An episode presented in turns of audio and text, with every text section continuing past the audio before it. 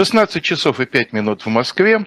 На канале «Живой гвоздь» программа «Были о правах» Э, с переменной, с переменной лиц, да, бывает у юристов такой термин, да, перемена лиц в обязательстве. У нас не в обязательстве, у нас в передаче лица все те же, но они меняются местами. Э, Калуя Хельга в студии, Алексей Кузнецов удаленно.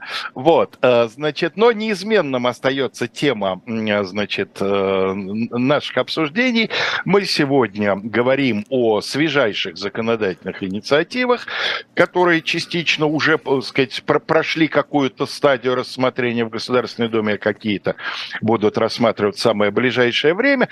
Ну и, э, наверное, логично начать с того, что э, упомянуть, что сегодня э, председатель Государственной Думы Вячеслав Володин отчитался, как о большом успехе Государственной Думы, о том, что в 2022 году было принято 653 закона. Это рекорд который перекрывает достижения коллег э, шестого э, думского созыва.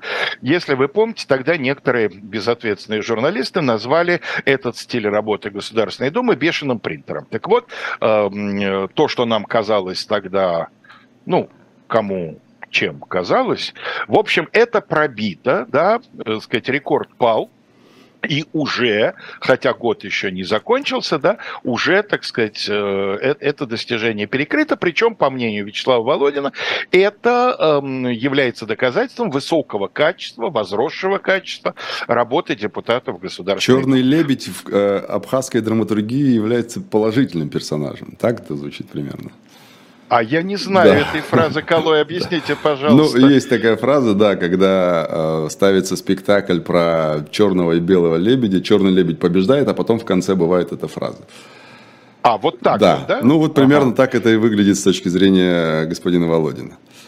Ну что, поехали разбирать, что они там понапринимали, потому что понапринимали очень много всего. Но, естественно, мы не сможем а, обсудить все, что мы хотели бы, или точнее все, что принято. Калой, но... ну у нас есть возможность поступить таким образом. Давайте мы сегодня сделаем общий обзор, а то, что нам представляется из этого наиболее по каким-то причинам важным, я думаю, что в начале января будет некоторое затишье, и у нас будет одна-две передачи для того, чтобы вернуться и какие-то сюжеты разобрать э, более более досконально. Да, безусловно, потому что они вступают в силу еще в течение следующего года, многие из них, там, как закон о такси, например, который мы сейчас э, первым ну, и упомянем. с него и да, начнем. Да, вот э, принято в третьем, в третьем чтении принят э, закон, о котором, вокруг которого было очень много споров, очень много э, дискуссий. Я сам участвовал в некоторых из них, потому что многие из моих доверителей это тоже таксопарки. И на самом деле Э, когда мы изучили этот закон э, подробно, мы понимаем, что закон на самом деле абсолютно пролоббирован. В основном это, конечно, агрегаторы, да, э, в первую очередь это Яндекс Такси. Ну и, конечно, есть там такие моменты, которые нас с вами тоже касаются, как потребителей услуг такси. И в целом они не могут быть нам неинтересны. Например, Э, водителю такси запрещается работать, э, если у него больше трех неуплаченных штрафов, то есть просроченные именно штрафы. Угу. Также это непогашенная судимость или если у него было наказание по тяжкому составу преступлений, независимо от того, погашен это или нет. То есть если был, был приговор по тяжкому составу, все. Хотя, чтобы вы понимали, тяжкий состав это от 5 до 10 лет лишения свободы. У нас Э, подавляющее большинство статей Уголовного кодекса, они как раз-то такие тяжкие, да, небольшой и средней тяжести их меньше. Дальше будет вводиться ответственность агрегаторов. Голой, простите, да. пожалуйста, я правильно вас понимаю, что даже если человек получил ниже нижнего предела, ниже этих пяти, все равно, поскольку статья предполагает такую санкцию, деяние будет считаться относящимся вот к этой категории. Да, абсолютно правильно. Э, э, независимо от срока, назначенного в приговоре, угу. статья она остается как раз тяжкой, поэтому это есть ограничение. Дальше. Э, ответственность агрегаторов за вред, который причинен в результате ДТП, то есть в результате э, этих самых э, событий. Помните, да, очень много решений Верховного суда было относительно да, да, того, да, да, да. когда пассажир попадает в ДТП, и начинает подавать в суд на непосредственно компанию такси и агрегатора. И вот Верховный суд в разных случаях по-разному разделял эту историю и говорил, что в одном случае говорил, что агрегатор является всего лишь информационной площадкой для соединения uh-huh. потребителя услуги с непосредственно компанией, которая предоставляет эти услуги, таксопарк или ИП, например. А в других случаях он говорил, что это непосредственно является организатором поездки, поэтому он должен нести соответствующую ответственность. То есть он сторона договора перевозки. Да, и вот сейчас э, в этот э, новом законе, который сегодня принят в третьем чтении, э, он не принят еще до конца. Но смотрите, все, о чем мы будем говорить в качестве законов, которые приняты во втором, третьем чтении, скорее всего, они будут вот за оставшиеся месяцы, э, дни перед Новым годом а, приняты Советом Федерации и где-нибудь под 30 декабря лягут на стол на подпись президенту. То есть, э, как мы обычно уже привыкли к каждому концу года, у нас там порядка 40-50 законов одним днем подписываются и вступают в силу там уже в следующем году по разными датами, которые указаны в этих законах. А, и здесь э, примерно будет похожая история, потому что по плану этот закон должен вступить в силу. Сначала это был март 23 года, и сейчас это сентябрь 23 года, он должен уже вступить в силу. И здесь э, э, как раз э, агрегаторы должны будут нести ответственность, но я почему хочу его отдельно разобрать, этот закон, потому что там есть очень много нюансов, очень много каких-то подводных камней, которые, естественно, в основе своей, они э, интегрированы в этот закон, в проект закона. Они, лоббистами этого закона, в первую очередь агрегаторами, и мы отдельно посвятим э, подробному разбору эту э, передачу отдельную этому, потому что вот то, что вот мы сейчас перечисляем, то, что извозом могут заниматься самозанятые, то, что водитель такси может Э, стать только по истечению года со дня восстановления э, водительских прав, если он был решен и так далее. Угу. Все это на самом деле поверхностная история. Там в глубине э, очень много двойных и тройных ден, да, которые необходимо разобрать, и чтобы мы понимали с вами, о чем вообще идет речь в этом законопроекте. А дальше.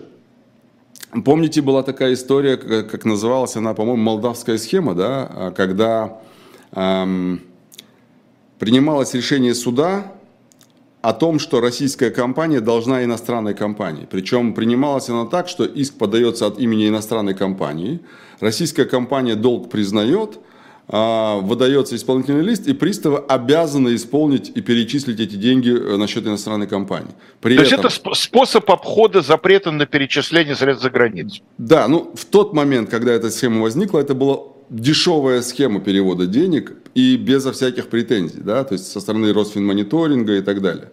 Сейчас uh-huh. вот как раз принят законопроект, который запрещает перечислять э, по исполнительным листам взыскание на э, счета в иностранных банках. Это как раз, э, ну, по сути своей, э, эта схема уже себя изжила, по большому счету. И всегда, как, как это бывает э, часто, Э, запреты накладывают тогда, когда схема уже отработана и уже Подождите, но в данном случае же запрет накладывается на исполнение решения суда. Это как вообще?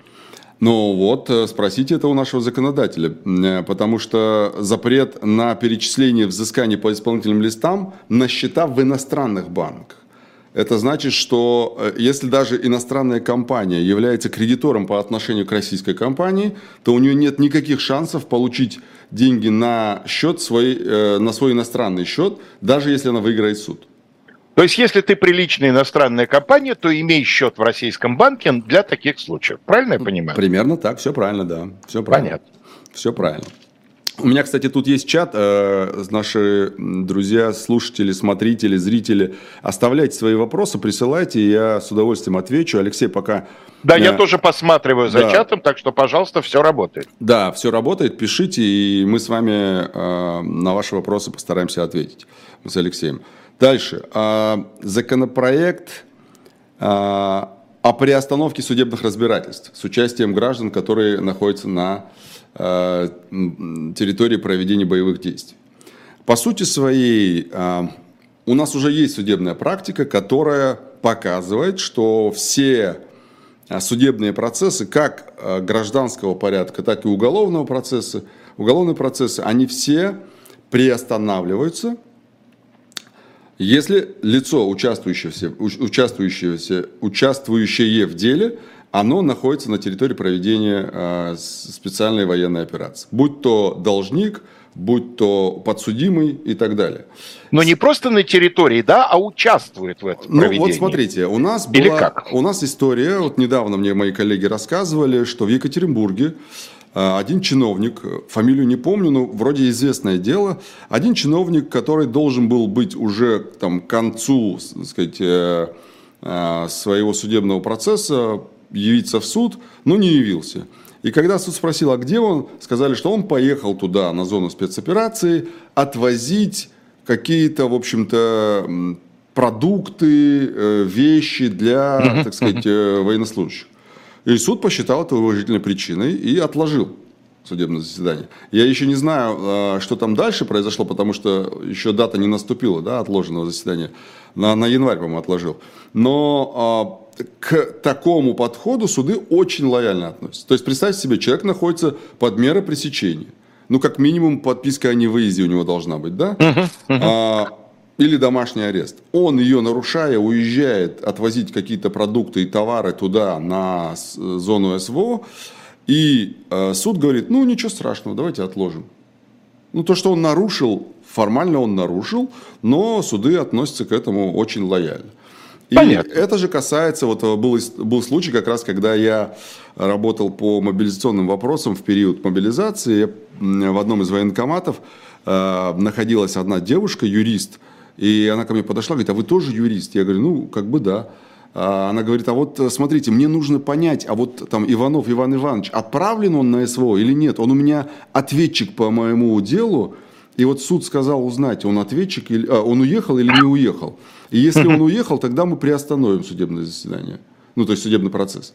И э, я к тому это все а рассказываю. девушка представитель истца, да? Да, конечно, кредитор. То есть да. суд поручил представителю истца узнать, где ответчик, правильно? Ну, я думаю, что они больше сами заинтересованы были, чтобы не откладывалось судебное понятно, заседание. Но понятно, э, понятно. рассказываю я это к тому, что все это на самом деле работает уже до принятия этого самого законопроекта, поэтому... Э, это, по сути, своей закрепление существующей практики уже Законопроект, на да, фиксирует да. существующую практику. Да. Понятно. Да. Мы последнее время эту фразу довольно часто произносим. По-моему, в каждой передаче. Дальше. Э, едем дальше. Значит, эм, есть законопроект, который позволяет, знаете, как он звучит, позволяющий защитить от санкций международные банки, в которых есть доля участия э, Российской Федерации. Я не знаю, честно, я еще не читал этот законопроект. Я знаю, что он принят, по-моему, во втором чтении, но суть его в том, что а, значит, те активы э, Российской Федерации в иностранных банках, в отношении которых а, применяются санкции, они каким-то образом защищаются. Мы, э, я думаю, разберем это тоже законопроект поподробнее, потому что я его э, толком не нашел на сайте Gov.ru, я только из того, что я увидел в СМИ э, обозначила его, но мы его тоже обязательно э, почитаем, посмотрим. И, может быть, не всю передачу мы посвятим, но какую-то часть передачи посвятим и разберем, разберем этот законопроект тоже. Дальше. Очень интересный законопроект, который вводит фактически административную ответственность за публикацию карт или изображений других документов, которые, цитирую, оспаривают территориальную целостность России. Ну, например, вот был, помните, э, история была с дождем. Ну, когда, конечно, когда, разумеется, да, когда они, появилась карта, карта с, с Крымом, Крымом там, да, да, и так далее. Вот если такую карту опубликовать в интернете, на телевидении, на ютубе, неважно где, а опубликовать ее без, э, например, части Российской Федерации Крыма или части Российской Федерации, например, ДНР Донецкой или ЛНР, области, да, да, да, да. То это будет э, караться арестом до 15 суток э, лишения свободы. То есть, То есть это, это пока все-таки административное Пока да. Не, у нас есть там призывы, публичные призывы к э, там, э, нарушению целостности Российской Федерации. Это уголовная статья. О ней угу. пока а здесь не говорится ничего. Но э, такое вот э, правонарушение, оно признается экстремистским. То есть оно является экстремистским и со всеми вытекающими, да, потому что к экстремистским, э, террористическим, экстремистским и диверсионным, о которых мы тоже поговорим, у нас теперь особое отношение, и у нас э, они влекут определенные последствия там, в виде ограничений доступа к финансовым продуктам да, и так далее. И еще одно, э, скажем так, идеологическое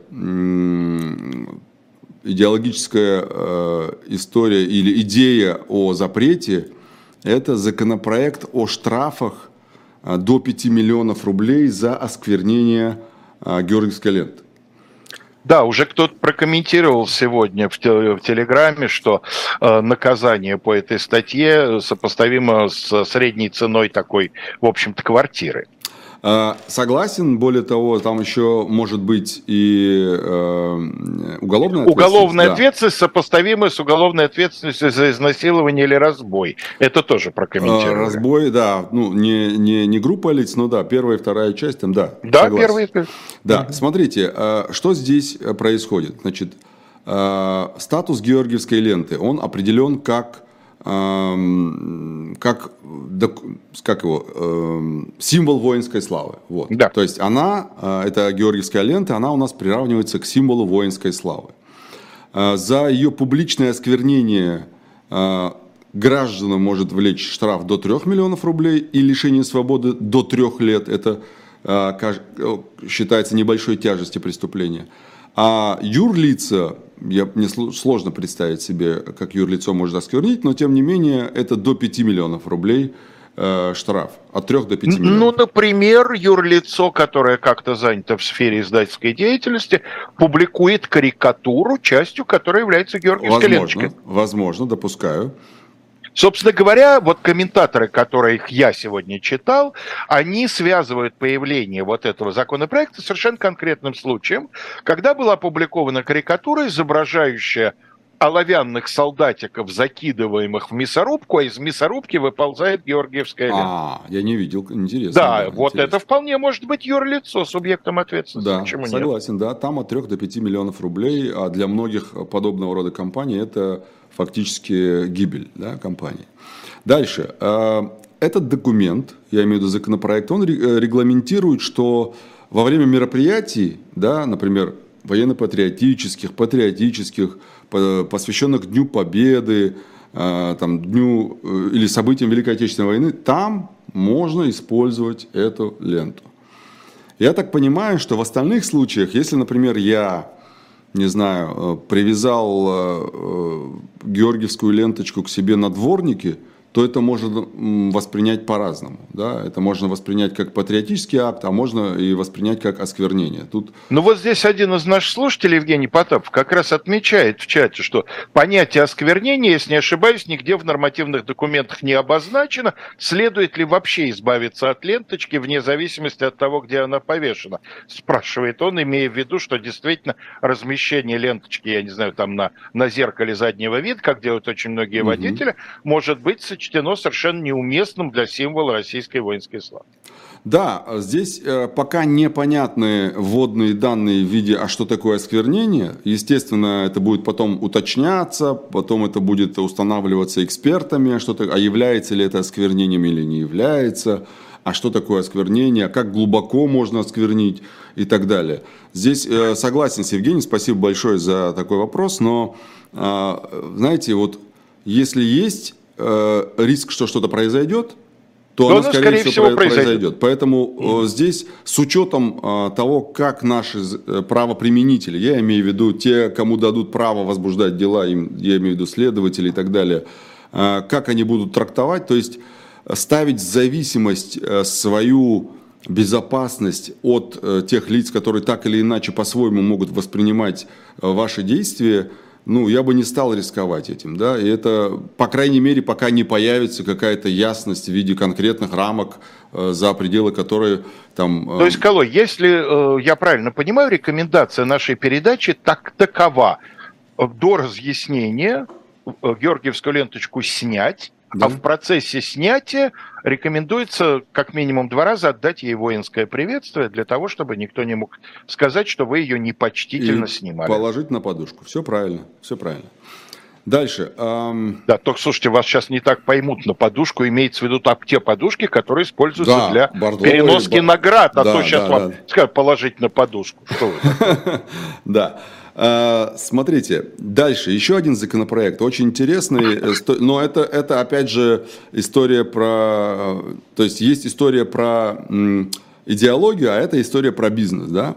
А, есть законопроект, который регулирует деятельность сервисов размещения а, объявлений. Да? Авито, Юла, там, не знаю, Автору и так далее, и так ну, далее. Понятно.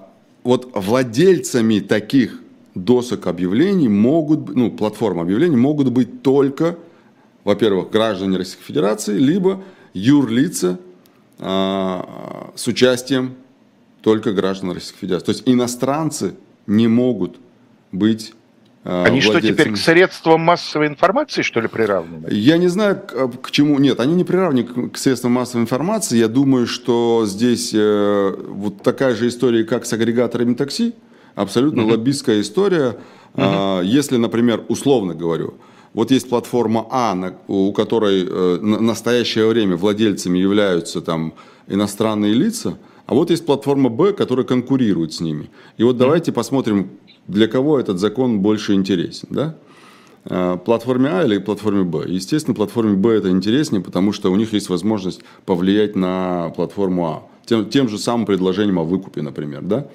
Поэтому угу. здесь, конечно, это абсолютно лоббистская история. И, э, ну, вы знаете, потом еще единая платформа объявлений, которую пытались создать, да? Да. Вот это, я думаю, заход с другой стороны просто к этому же вопросу.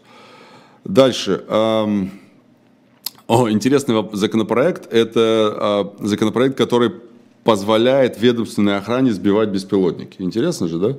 То есть полномочия ведомственной охраны вводится еще э, право сбивать беспилотники, которые летают. Вы знаете, эм, э, в свое время у войск НКВД э, были в том числе и танковые подразделения. Вот я себе представляю, как у ведомственной охраны теперь появляются средства ПВО. Да, да, да, да. То есть э, это к чему? Понятно, что это связано с текущими событиями, понятно, что возможно, что были случаи, при которых э, ведомственная охрана могли себе позволить сбить, но не сбивали, потому что не имели права, да? Угу. И э, я думаю, что здесь, опять же, это такая внутренняя работа э, правоохранительных органов, которые сказали, ребята, вот надо вот этот законопроект принять, иначе мы не можем ничего сделать, да, с этими, с этими беспилотниками. Ну, в общем, Э, история понятная, просто, как говорится, обозначили, чтобы вы знали, что у, у, у ведомственной охраны теперь есть такое, и такое право, помимо всего прочего. Дальше. Э, не только ведомственная охрана у нас э, лоббирует свои интересы, но и пожарные. Извините, Колой, мне сейчас перебью. Мне сейчас подумалось, что у нас сейчас скоро появится новый вариант хорошо известной старой поговорки – что обстановка на улице такая, что хороший хозяин беспилотник не выпустит. Возможно. А, принимается такой вариант. А, помимо всего прочего, еще и пожарники у нас лоббируют свои интересы. Они лоббируют их тем, что сейчас законопроект принят, который устанавливает ограничения на привлечение к ответственности пожарных за причинение материального ущерба при вот этих самых тушениях, которыми, которыми они uh-huh. занимаются. И здесь речь идет при, при оправданном риске или крайней необходимости. То есть, когда причинение ущерба оправдано, да, то есть, если бы, например, пожарник не смог причинить ущерб, то он бы не смог, там, не знаю, проникнуть в дом и потушить пожар.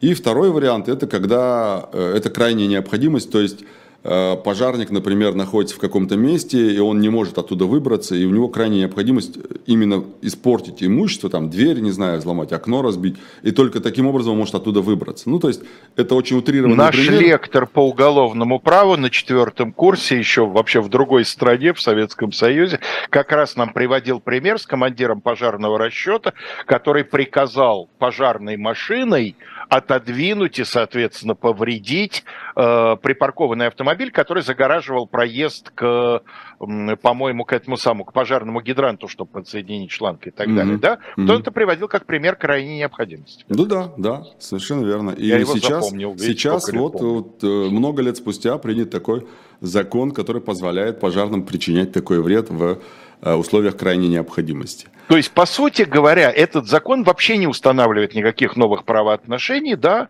он просто их вот как бы формулирует как отдельную норму, правильно? Да, он формулирует ее как отдельную норму, то есть он вносит изменения в действующее законодательство, э, по-моему, закон о как раз пожарной службе, по-моему, так и называется. Не о пожарной службе, а о э, очень дол- длинное название у подразделения МЧС, которое занимается тушением пожаров. Вот, в общем-то, об этом и закон.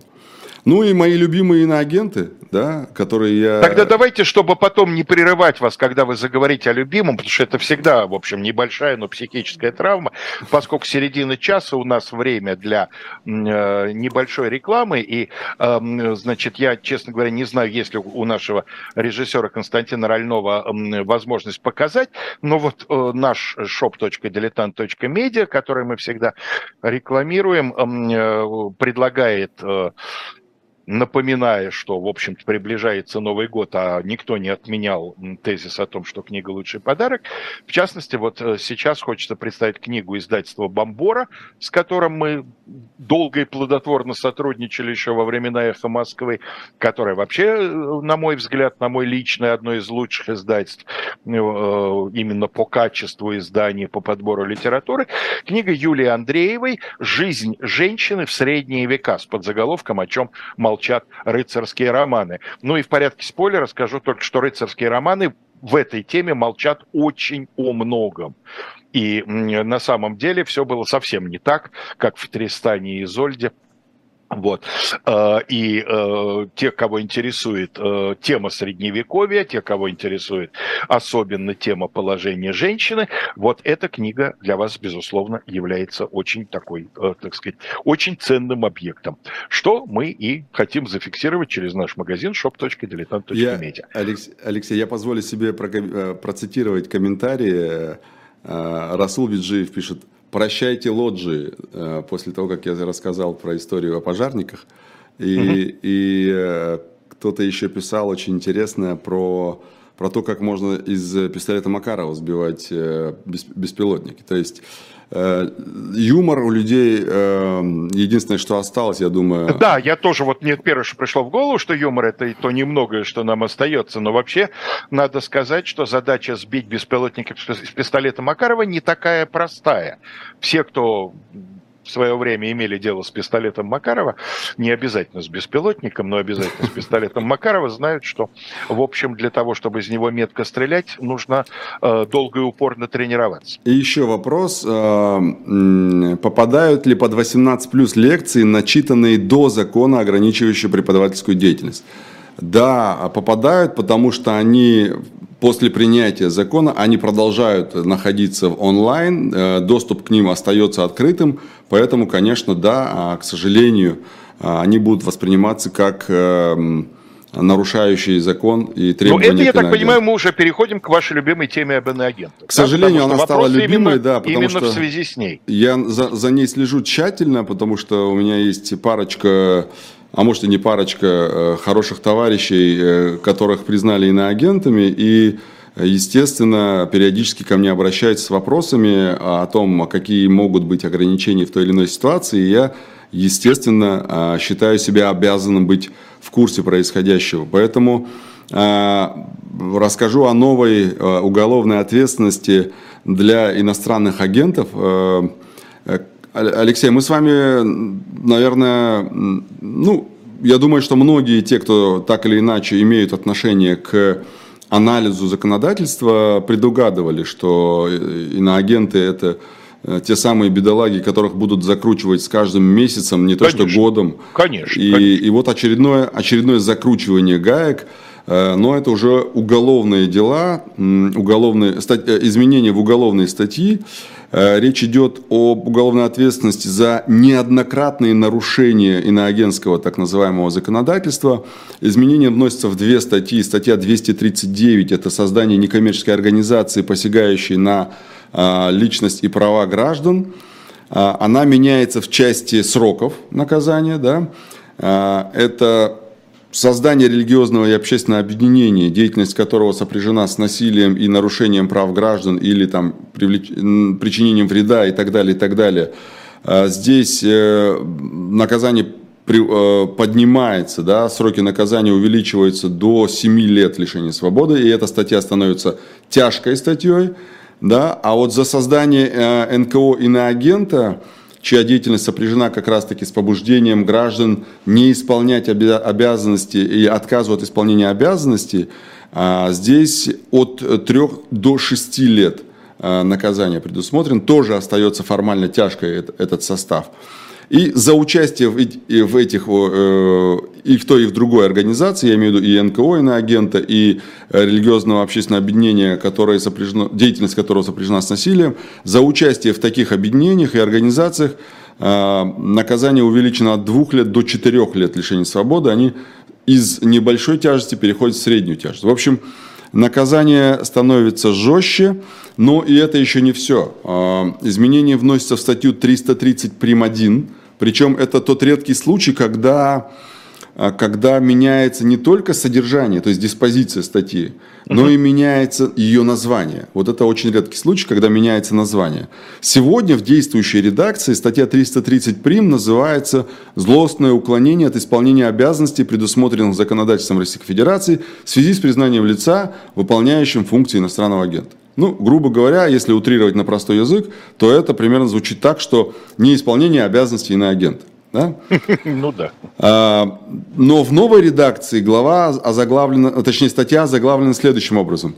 Уклонение от исполнения обязанностей, предусмотренных законодательством Российской Федерации об иностранных агентах. То есть слово «злостное» уходит – Просто остается у нас уклонение. Почему? То есть достаточно уклониться один раз. А я объясню. Э, здесь будет действовать административная преюдиция.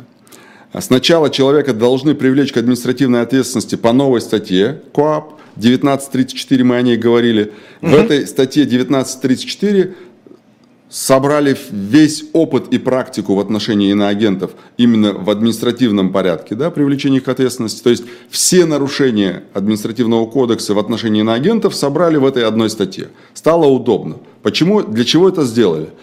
Сейчас объясняю. Если человека в течение года дважды привлекают по этой статье, по любой из части, да, по этой статье, то в третий раз его привлекают уже к уголовной ответственности. И наказание предусмотрено в виде лишения свободы до двух лет и штраф, или точнее штраф до 300 тысяч рублей.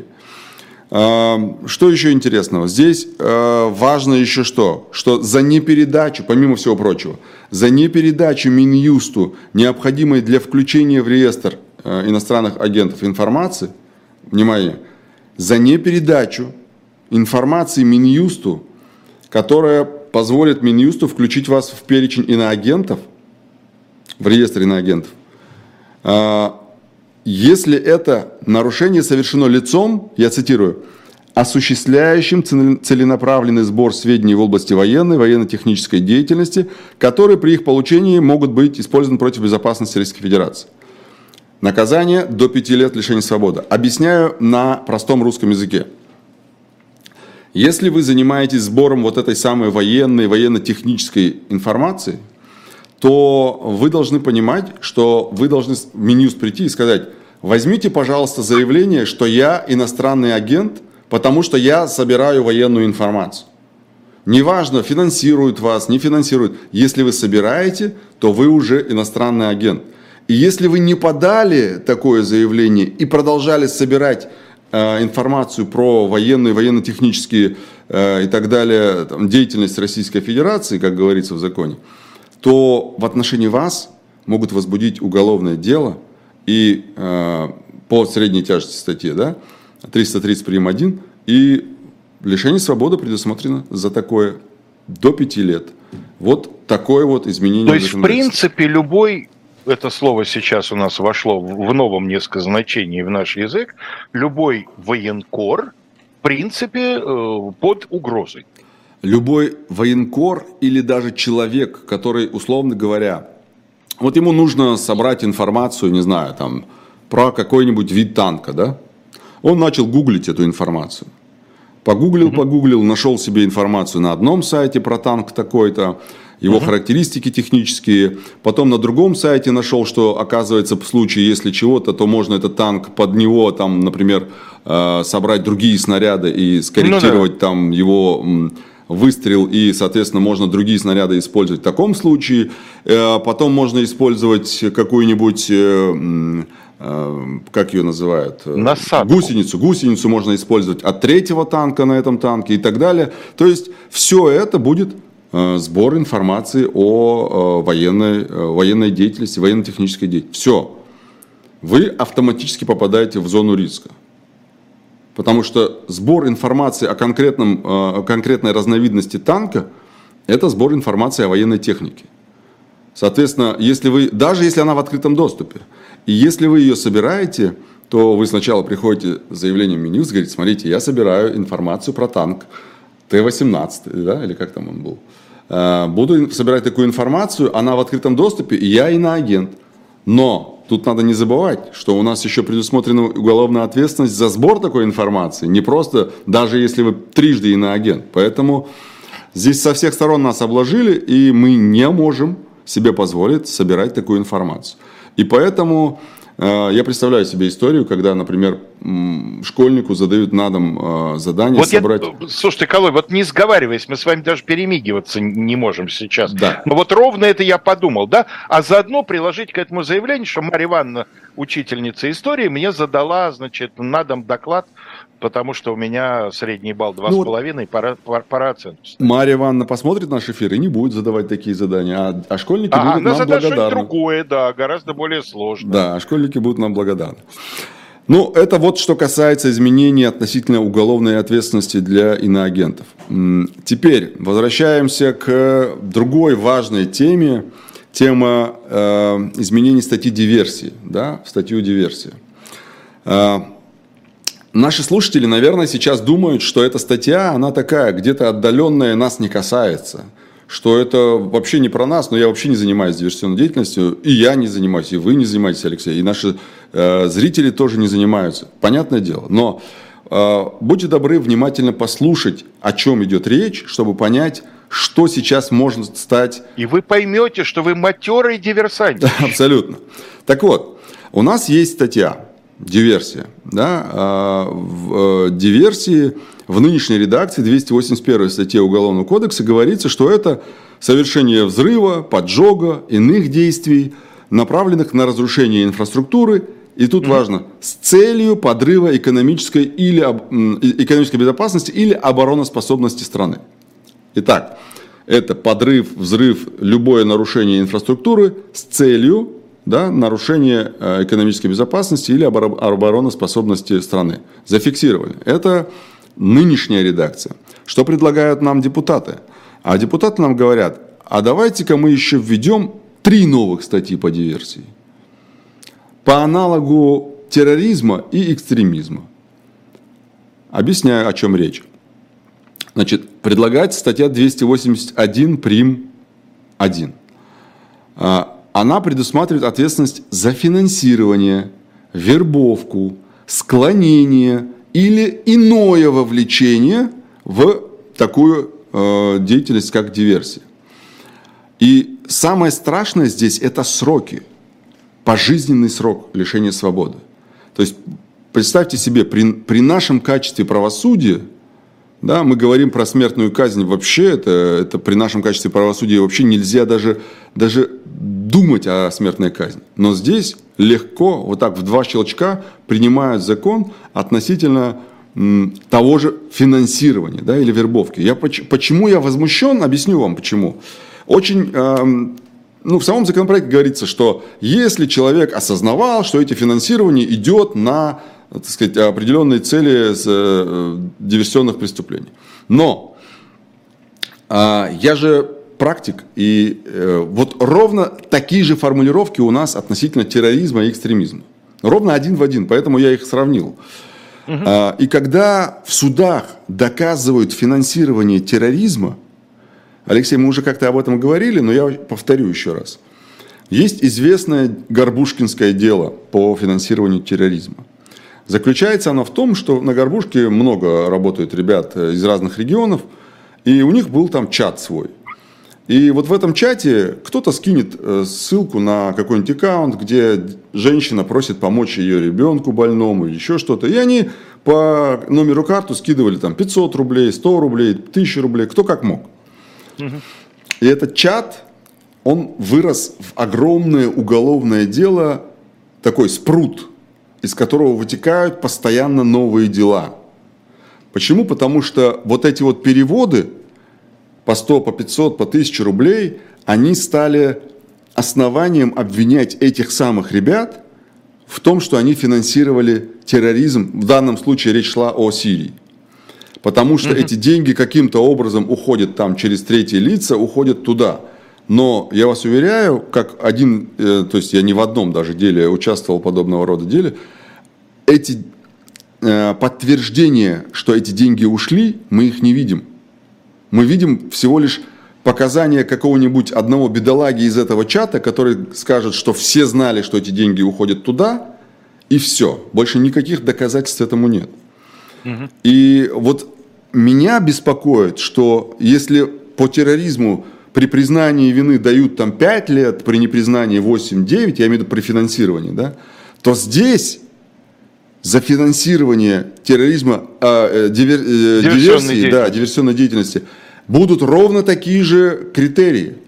Перевел, значит финансировал. И неважно, знал ты или не знал. И вот здесь будет большая беда, если людей будут по такой же истории, но уже сажать не на 5 лет или 8, а на пожизненный. И вот здесь будет не только там судьба человека да, э, испорчена, или разрушена, даже правильно будет так сказать, но и судьба его семьи, детей и всего остальных, там, родственников, кто рядом, рабочих, и там, всяко-всяко-всяко.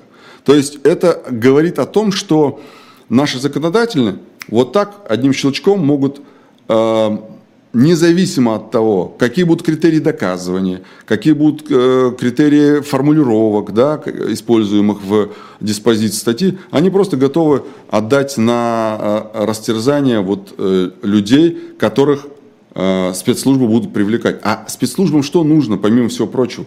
Им нужно отчитаться о количестве дел. Мы же каждый год что слышим? 53 преступления террористического характера раскрыты. Что такое преступление террористического характера? Перевод 100 рублей, которое говорится вот в, в аналогичном деле, это тоже преступление террористического характера, потому что оно... Но, тем более, Колой, вы же слышали, как два дня назад президент по случаю профессионального праздника, поздравляя работников соответствующих органов, мотивировал их на то, чтобы еще, э, так сказать, жестче выполнять свои профессиональные обязанности. Вот смотрите, вот им подарок празднику. Позже это можно, раньше нельзя, да? Вот им дали еще несколько возможностей срубить некоторое количество палок. Дальше идем. Статья 281 прим 2 да, это уже следующая статья, она предполагает ответственность за прохождение обучения в целях совершения диверсии. Здесь у меня еще больше вопросов, как у юриста. Что значит прохождение обучения в, цели, в целях э, совершения диверсии? Чем оно будет отличаться от прохождения обучения в целях совершения террористического акта или в целях совершения каких-то экстремистских преступлений? Чем они будут отличаться? Они отличаться будут одним, тем, что напишет оперативник в своем э, оперативно-розыскном материале. Все вот э, по данным оперативных служб э, такой-то, такой-то соверш... э, готовился в таком-то, таком-то месте с целью совершения либо террористического акта, либо там, э, по выбору. Нужно подчеркнуть. Все. И будет это выглядеть именно так, потому что практика показывает, что ровно по таким критериям судят по другим двум категориям преступлений, которых я сказал, экстремистские и террористические. И 281 прим 3 это, а, кстати говоря, вот за прохождение обучения тоже пожизненное лишение свободы предусмотрено. Тоже, казалось бы, прохождение обучения не означает совершение этой диверсии. Тем не менее, тоже туда приравнивать к тем, кто совершил эту диверсию. Тоже нет логики, э, принципы не соблюдаются, да, принципы пропорциональности наказаний не соблюдаются. Дальше. 281... Вы знаете, в, в сталинские времена у юристов была замечательная формулировка «приготовление к преступлению через намерение». Это вот оно. Да, вот э, через намерение, да, то есть мы, мы получаем тут какую историю? Вы то чему-то есть... обучались, значит, вы намеревались это совершить. Вот а если намеревались, значит, уже совершили. Значит, значит уже совершили, да. конечно, нет, да. но это уж, да. это вот, уж совсем просто. Да, то есть вы приравниваете с тем, кто совершил, совершенно верно. Дальше, 281 прим 3. Ответственность за создание диверсионного сообщества. Вот казалось бы, да, вот все, все сказали. Финансирование, вербовку, склонение, прохождение обучения.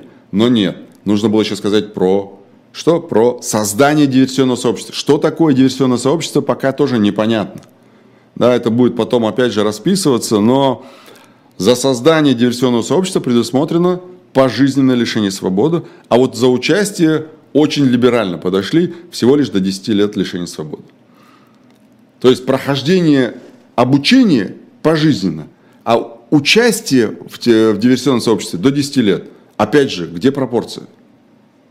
Совершенно нет никакой логики ну, в пропорциях назначения. А, Может быть, они хотят сказать, что необученный участник диверсионного сообщества, он менее опасен, чем обученный, и поэтому вот так. А, но если он, если он участник диверсионного сообщества, я полагаю, что он, наверное, где-то уже прошел школу, и об этом есть оперативные данные. Полагаю, что вероятность такая очень Наверное, высокая. Колой, я думаю, вы правы, да. Ну как может быть? Кто же сегодня при таком рынке этих услуг, да, кто же возьмет необученных? Смотрите, а, если резюмировать э, про то, о чем мы сказали относительно диверсии, диверсионных сообществ, финансирования, склонения и так далее, то Здесь очень много вопросов как с точки зрения формулировок, терминов, так и с точки зрения критериев доказывания. Законопроект, на мой взгляд, абсолютно не выдерживает никакой критики. Он должен быть, вообще, конечно, если даже создавать э, какие-то такие новые составы, вводить их в уголовный кодекс, то, конечно, их нужно пересматривать. И вот такие небрежные законопроекты говорят о неквалифицированности наших э, депутатов. Я могу это смело говорить, потому что уж в, в чем в чем, но в уголовном процессе или праве я могу с кем-то там э, посоревноваться. И в данном случае с нашими депутатами. Э, доказывать финансирование, как я уже сказал, не придется. Будет то есть финансирование, если ты перевел деньги, все, презюмируется, что ты знал, презюмируется, что ты финансировал осознанно. А, дальше. Э, хоть 100 рублей перевел, неважно. Дальше про прохождение обучения я вообще ничего не говорю. Как я уже сказал, это будет э, очень легко понять, кто знал, а для чего он проходил обучение. Лучше опера никто не будет знать, да, э, для чего он проходил обучение. Короче говоря, у нас раньше был двуглавый дракон, да, двуглавый дракон в виде экстремистских и террористических преступлений. Теперь добавляется третья голова в виде диверсионных преступлений. И поверьте мне, как только эти нормы вступят в силу, э, наши спецслужбы увеличат свою производительность дел в стахановском режиме просто. И мы увидим, что число дел, диверсионных дел, будет расти э, в геометрической прогрессии. И... Тем более, что это прекрасно подтверждает тезис о том, что кругом враги, на котором, кругом собственно, враги. строится...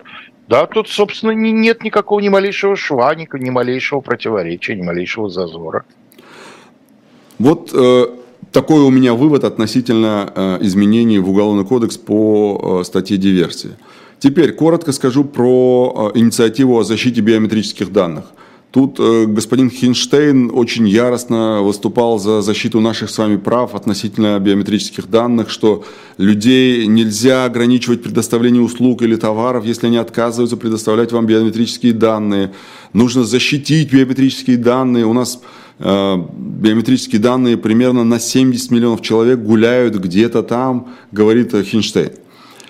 Э, когда такое говорит Хинштейн, у меня возникают очень большие сомнения, потому что Хинштейн это не про наши с вами права, это про интересы государства в первую очередь и про интересы, в частности, специальных служб. Поэтому, когда Хинштейн говорит про то, что нужно ну, фактически он, он это прямо не говорит, но смысл в том, что нужно запретить использовать биометрические данные негосударственным структурам. Уже это говорит о том, что это расчищается поляна под государство. То есть э, только государство может иметь биометрические данные, и только государство может быть оператором этих самых биометрических данных и располагать ими. Для чего это делается, я думаю, вам рассказывать не нужно. В пандемию мы прекрасно поняли, как можно легко по биометрическим данным обнаружить человека, где он находится, по камерам, я имею в виду, uh зафиксировать. По крайней мере, в Москве легко. Я думаю, что ничего не мешает распространить эту, эту практику и на всю территорию страны. Поэтому Э, когда мы говорим о том, что э, кто-то из депутатов ратует за наши права, то мы должны понимать как бы немножко глубже, да, поднять, поискать двойное дно в этой истории, почему это делается. Дальше. Удаленщики. Удаленщики наши э, любимые, которые уехали из страны и работают удаленно, в отношении них есть инициатива ограничить их в правах, и этот законопроект, я думаю, что уже появится, скорее всего, после Нового года.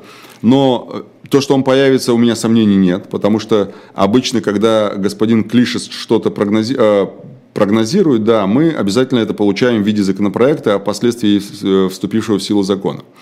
Так вот, здесь рассматривается изменение в Трудовой кодекс, которым будет запрещать, во-первых, по определенным профессиям запрещать дистанционку, а в отношении лиц, которые больше 183 дней находятся за границей, они предлагают, точнее, Клишес предлагает ввести Э, соответственно, налог как для нерезидентов, нерезидентов то есть 30%. Да? То есть и то, и то ограничения, о которых где-то муссировалось СМИ, э, скорее всего, э, будут использованы. Дальше. Несколько слов про суррогатное материнство. Его фактически в том виде, в котором оно было, его запретили. То есть, если вы помните, что суррогатное материнство у нас было разрешено и использовался биоматериал – Э, биологических родителей, бралась суррогатная мама, к ней подсаживался биоматериал, мама вынашивала ребенка, родители получали своего ребенка. Угу. Сейчас это назвали торговлей детьми. Это удивительно, конечно, поскольку это никакая не торговля детьми, но тем не менее, так ее назвали. И после этого а, был принят, было много инициатив, и вот сейчас этот законопроект принят. Сейчас это разрешено только Э, родителям, да, гражданам России, да. Во-вторых, э, это разрешено только семьям, у которых проблемы со здоровьем, да, то есть они не могут родить сами ребенка. Э, единственное здесь разрешено, что если один из супругов иностранец, один из супругов гражданин России, то им тоже разрешено, несмотря на то, что изначально вся эта история возникла только из-за того, что иностранцы пользовались услугами российских суррогатных матерей. Ну, в общем, собственно говоря, это э, то, о чем хотелось сказать сегодня. Да, есть еще много э, интересных тем, там типа инициативы о, э, о том, чтобы дать многодетным, таким как я, Наши депутаты считают, что многодетные отцы, которые освобождены по мобили... от мобилизации, они, э, некоторые из них, э, имеют такой, такой уровень патриотизма, что они иногда рвутся сами в бой. А вот э, им государство говорит, стоп, стоп, стоп, ты по закону не имеешь права идти в бой, поэтому Теперь государство говорит... Подумай а о, давайте... о, своих, о своих четырех крошках. Да, да, да. А государство говорит, а давайте теперь дадим таким вот многодетным шанс мобилизоваться. Пусть мобилизуются, если хотят, если рвутся в бой, почему бы и нет. И вот... Я бы, Колой, пошел еще дальше – я бы из них собрал отдельное подразделение. Mm. Мне а, кажется, узнав да. об их прибытии на передовую, враг должен разбегаться в ужасе. Представляете, добровольно, э, сказать, отправившиеся в зону спецоперации многодетные отцы. Это ну, это не, не женский батальон смерти, как в Первую мировую войну. Это, мне кажется, будет гораздо. И да, давайте очень важный момент, буквально одну минуту скажу, что э, Алименты. По алиментам э, Верховный суд э, разъяснил, когда можно привлекать к уголовной ответственности, а когда нельзя. К уголовной ответственности можно привлекать, когда человек не платит, когда он даже частично платит, это все равно основание для привлечения к уголовной ответственности. Э, единственное, когда можно освободиться от уголовной ответственности, это когда недоплата была незначительной, это когда задолженность полностью погашена, даже после возбуждения дела. И третье, это когда подписано мировое соглашение за ну, то есть не, не, мировое соглашение, а примирение сторон, да, в уголовном процессе называется примирение сторон, 76 статья э, Уголовного кодекса. Вот в этих трех случаях нет, а в остальных случаях всегда вас привлекут к уголовной ответственности, если вы не платите алимент. Собственно говоря, а, и время поджимает, и я, наверное, проанонсирую, или вы, Алексей? Кого я готов, ну, Давайте, давайте тогда вы, у да? вас это получается профессионально. Спасибо.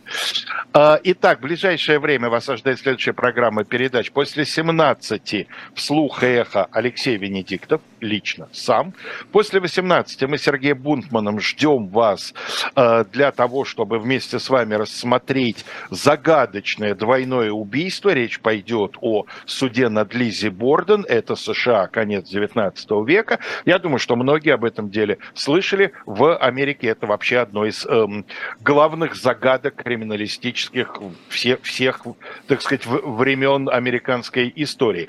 После 21 э, пастуховские четверги в классическом составе Владимир Пастухов и Алексей Венедиктов, которого российские власти считают иностранным агентом, и после 22 э, новорожденный этой недели, Дмитрий Быков, а значит, э, тоже полагаемый нашими властями иностранным агентом. Ну, а мы с Калоем Ахильгом с вами прощаемся до следующего четверга.